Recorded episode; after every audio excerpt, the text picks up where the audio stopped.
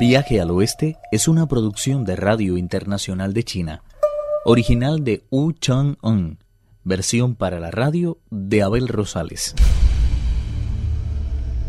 Decíamos que el gran sabio socia del cielo se vio obligado a huir con las manos vacías y el sabor de la derrota en el corazón.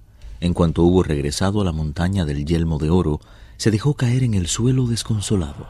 Mi único deseo ha sido a lo largo de mis días poder vivir y trabajar a su lado, maestro, descansar cuando usted lo hiciera, poner por obra sus actos de virtud y mostrar así que nuestros frutos proceden del mismo árbol del espíritu, pensar y meditar lo mismo que usted, haciendo que nuestras mentes parezcan en realidad una sola, hollar el sendero que marcaban sus pasos y seguirlo sin desfallecer hasta el final. Jamás imaginé que pudiera perder el báculo de mi determinación. ¿Cómo voy a poder seguir adelante sin él? El gran sabio se estuvo lamentando de esta forma durante muchas horas. Después, se le abrieron de pronto los ojos y se dijo, Es extraño que ese monstruo me haya reconocido. Ahora recuerdo que cuando estábamos luchando, exclamó sorprendido por mi forma de guerrear. Solo quien ha sumido los cielos en el desorden es capaz de manejar las armas con tanta maestría. Eso demuestra que esa bestia no pertenece a este mundo mortal. Por fuerza tiene que tratarse de alguna estrella maligna de los cielos que ha descendido a la tierra, atraída por el falso brillo de sus seducciones. Me pregunto a qué clase de demonios pertenecerá y cuál será su lugar de origen.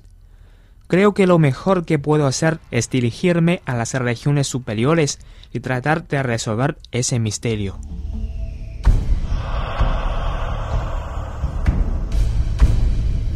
Fue así como valiéndose de la mente para hacer frente a la mente, el peregrino recobró la seguridad que había perdido. Tras ponerse de pie de un salto, montó en una nube y se dirigió directamente hacia la puerta sur de los cielos. Luego de saludar a dioses e inmortales, los cuatro consejeros celestes se adentraron en la neblina divina y comunicaron la llegada del peregrino, que no tardó en ser conducido ante el emperador de Jade. No sabe cuánto lamento tener que molestarle, respetable señor.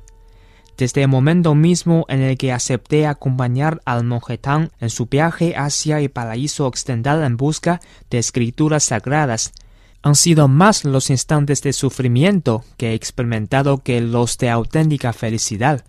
No me quejo de ello, porque desde el principio sabía que eso era lo que iba a suceder. Ahora mismo, sin ir más lejos, el monjetán se halla en poder de un monstruo de aspecto vacuno, que habita en la caverna del yelmo de oro, que se halla engravada en la montaña del mismo nombre.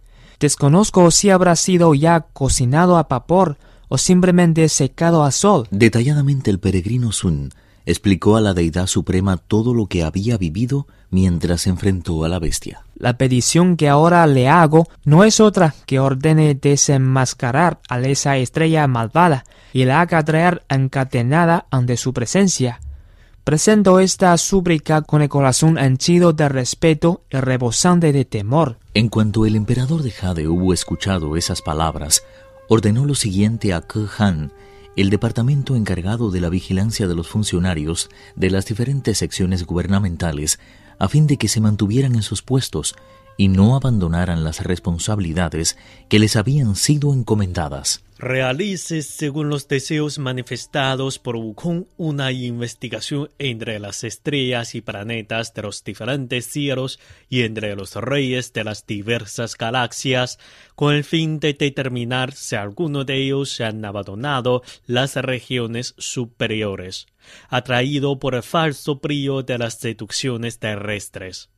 Infórmese del resultado de dichas pesquisas tan pronto como se hayan llevado a cabo, tal es nuestro deseo. Nada más llegar esa orden a las manos del respetable Ke Han, él mismo se encargó de iniciar la investigación solicitada, asistido por el gran sabio.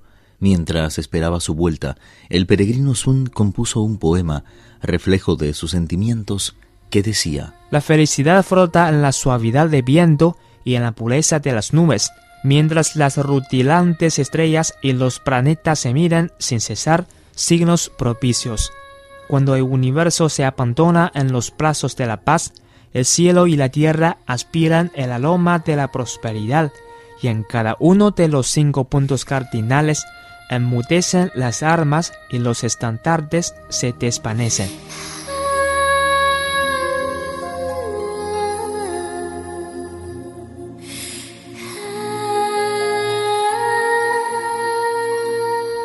Una vez finalizada la exhaustiva investigación, el respetable Ke Han corrió a informar al emperador de Jade, manifestándole con suma reverencia que todo permanecía normal. Al oírlo, el emperador de Jade ordenó que Wukong escoja a los guerreros que estime oportunos para capturar a esa bestia de la que nos ha hablado. Los cuatro consejeros celestes abandonaron entonces el salón de la niebla divina e informaron al peregrino quien inclinó respetuosamente la cabeza pero pensó preocupado. Luchadores peores que yo existen muchos en el cielo. Sin embargo, son muy pocos los que puedan compararse conmigo. Aún recuerdo que cuando sumí el palacio celeste en una terrible confusión, el emperador de Jade envió contra mí a más de cien mil soldados celestes provistos de redes cósmicas, pero ni uno solo fue capaz de hacerme frente. Únicamente lograron dominarme cuando contaron entre sus filas con el pequeño sabio Arlan. ¿Cómo van a ayudarme ahora a capturar a esa bestia, si su técnica guerrera es tan perfecta como la mía? Inmediatamente, dirigiéndose a los consejeros celestes, dijo Agradezcan al emperador el favor que me ha hecho. Por supuesto que no es mi deseo desobedecer sus órdenes. Además, sería ridículo haber realizado en parte un viaje tan largo.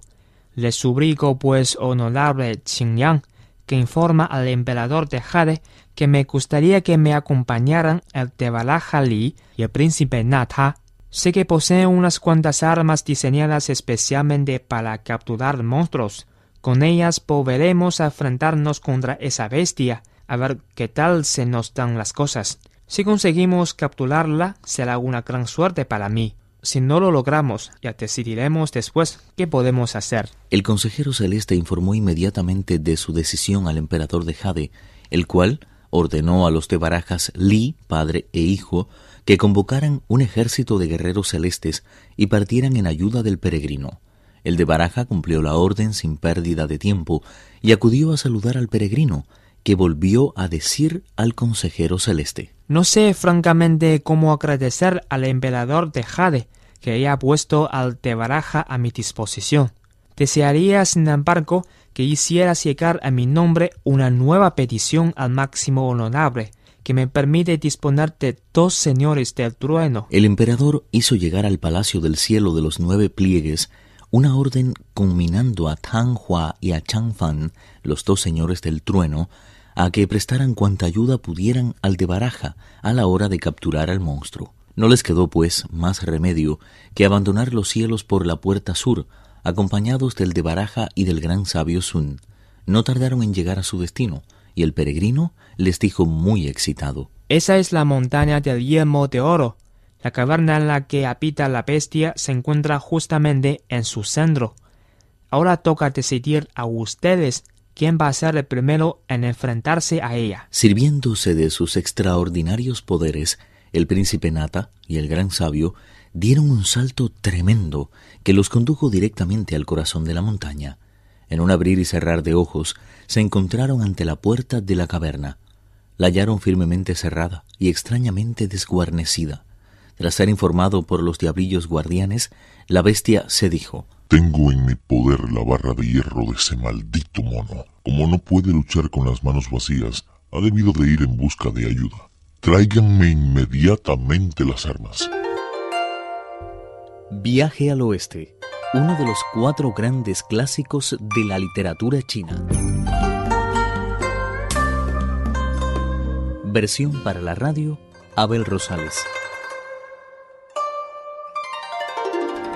Actuaron en este capítulo Pedro Wang, Abel Rosales y Lázaro Wang. Esta es una realización de Abel Rosales, quien les habla, para Radio Internacional de China.